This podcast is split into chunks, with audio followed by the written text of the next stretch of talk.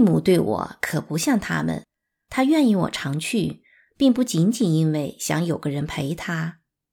他教我弹古琴，这是我喜爱中国音乐的开始。为了教我欣赏音乐，他给我讲了许多有趣的古代音乐家的故事。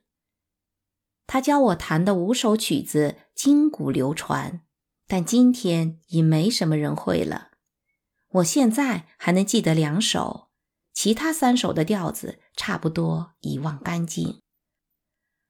义母常跟我讲，音乐是表达情感最美的方式，因此古代圣贤，包括孔子，都认为音乐对任何人都是非常重要的。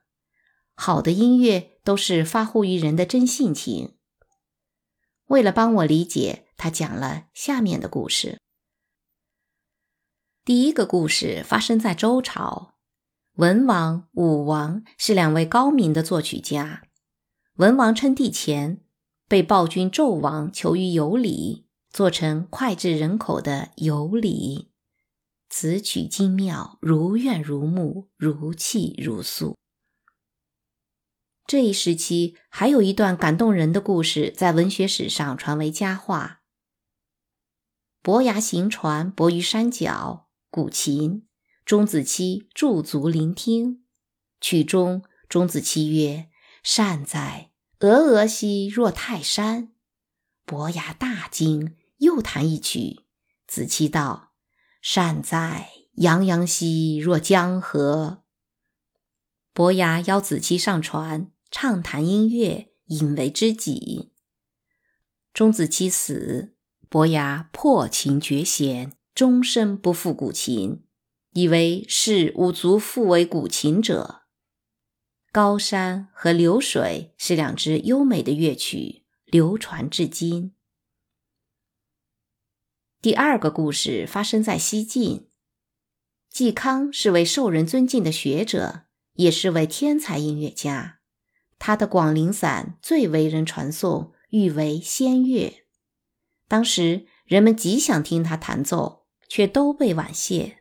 他说：“这首曲子是上天赐予的，若经常在凡间弹奏，上天会降罪的。”他的外甥也是音乐家，总想找机会听听这支曲子，学会了好自己弹奏。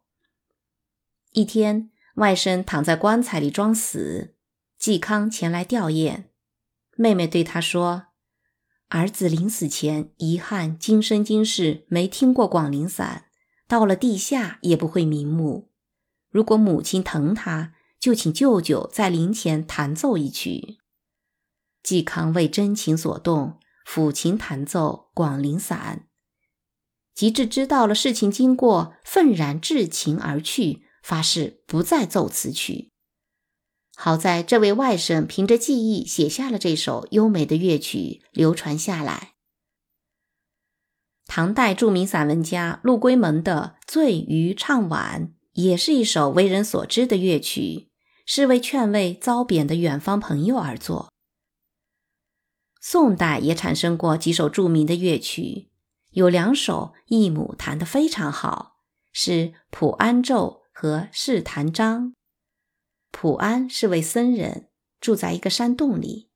一天，听到淙淙流动的泉水，便把佛经撇在一边，忘情于清丽优雅、宁静超然的山景之中，在一股强烈的感情冲动下，写成《普安咒》，然后又写成释坛章。这是在音乐中第一次表达佛教情感。每当义母感到烦闷时，弹奏这两首曲子中的一首，就会感到心境平和、淡泊雅然。义父的高山流水弹得最拿手，流水较长，分成十一个部分。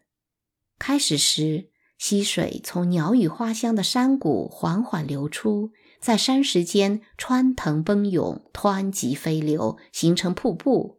而后由支流汇成江河，林间狂风怒号，溪流冲击岩石，雷雨阵阵。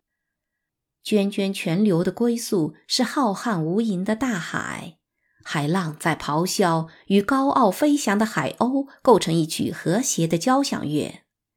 突然，暴风雨过去了，海面上风平浪静。弹奏时，手指在琴上腾挪闪跳，异常灵活，富有韵律。我学会了弹流水，但到日本的两年间，我没有再弹。每当我孤独地面对自然时，音乐就会回到我的身边。义母是个好老师，教我弹琴时，让我耳听音乐，脑中却要构思一幅音乐的图画。例如，他教我平沙落雁时，给我描绘出一幅秋叶图：月光照着沙滩，微风吹拂，芦苇摇曳，流水潺潺。他说。想想看，群雁在沙滩上嬉戏，冬天来临前要飞到南方去。它们翱翔在空中，一只大雁掉了队，在秋叶中呼唤着同伴。最后，他们相逢，在美丽的新家沉浸于欢乐之中。义母还教会我踢毽子、跳绳。毽子好做，找几根羽毛，在头里拴上几枚铜钱儿。用布包起来一系就行。选择羽毛非常重要。我们用两只脚来回倒替着踢，起初很难，一会儿就喜欢上了。义母可以一气踢上两百次，而毽子不落地。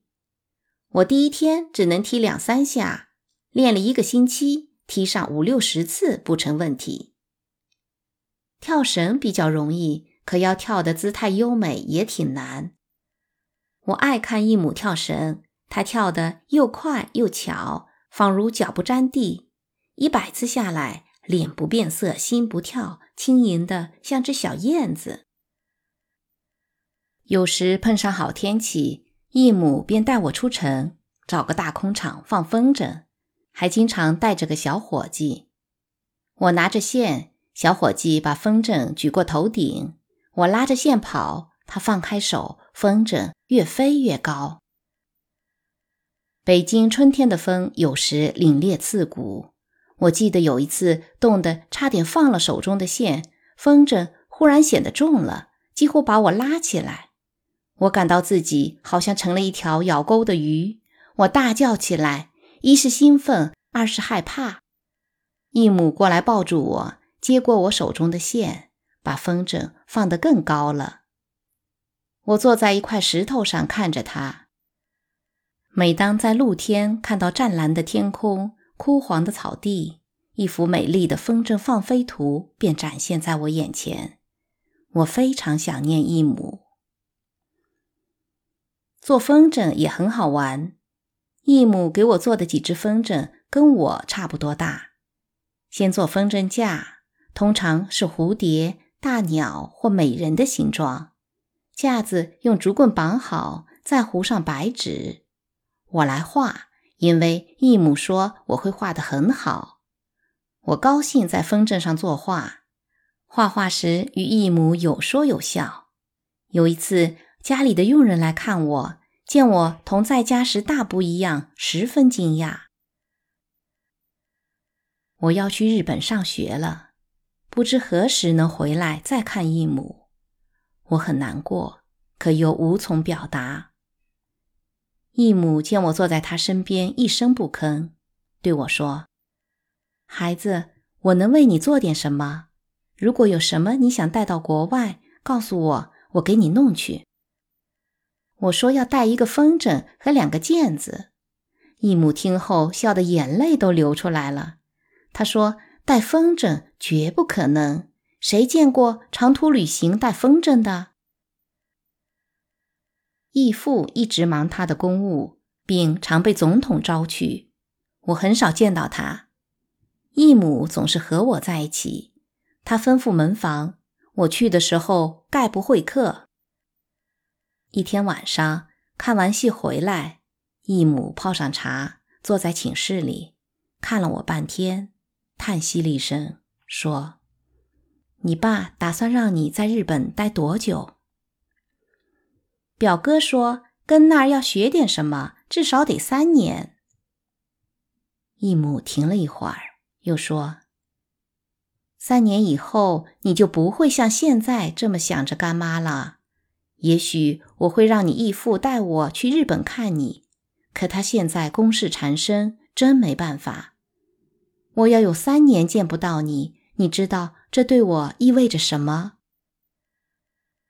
我被深深感动了，只想哭，但抑制住眼泪，坐近他。紧紧拉着他的手，叫他给我唱一首送别曲《阳关三叠》。这支古曲作于一千年前的唐朝。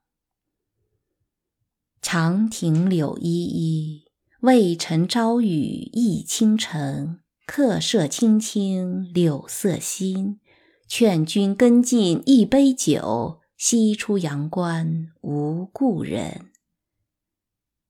长亭柳依依，伤怀伤怀。古道送我故人，相别十里亭。情最深，情最深，情意最深，不忍分，不忍分。渭城朝雨浥轻尘，客舍青青柳色新。劝君更尽一杯酒，西出阳关无故人。但头行礼沙头酒樽，携酒在长亭。咫尺千里未饮，心已先醉。此恨有谁知？哀可怜，哀可怜，哀哀可怜，不忍离。不忍离。渭城朝雨浥轻尘，客舍青青柳色新。劝君更尽一杯酒，西出阳关无故人。堪叹伤与深，寄与思同，对景那经伤情。盼真经，盼真经。未审何日归程？对酌此相劳，相老有限，此恨无穷，无穷伤怀。楚天湘水隔渊心，早早托林鸿。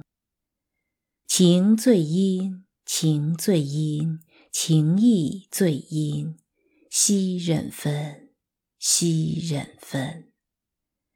从今别后，两地相思万种，有谁告成？阳关三叠曲调悠扬古雅，第一部分描绘了离别之地的景致，音乐平稳中露出哀怨；第二部分表现主人公的离愁别绪，音乐明显带上强烈的感情色彩。第三部分由二胡奏出，音调悲哀而深情。我想，真正的情感是超越语言的。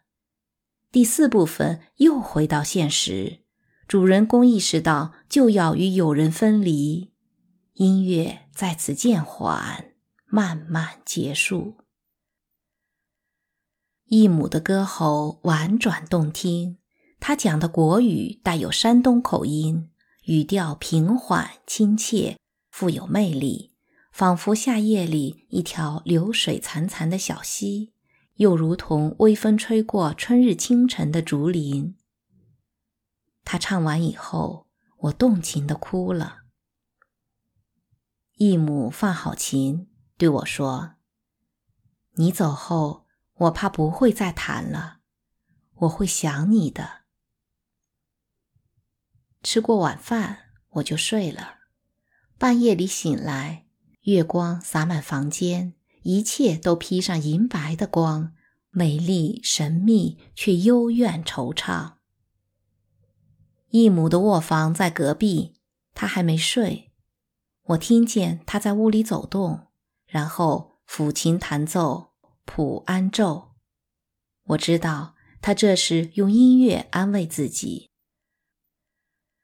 我静静地躺在床上，让音乐的波浪涌遍全身，我觉得自己好像一条鱼，在美丽的池塘里尽情游荡。突然，我想到明天就要与义母分离，心下便升起一股难以忍受的悲戚悔恨。我睡不着了，干妈，我低声叫着：“我能去你屋吗？”我就怕你睡不好。她说：“来吧，披上棉袍，天凉。”他让我坐到他床上，盖上厚棉被，他也坐过来，琴放在膝上。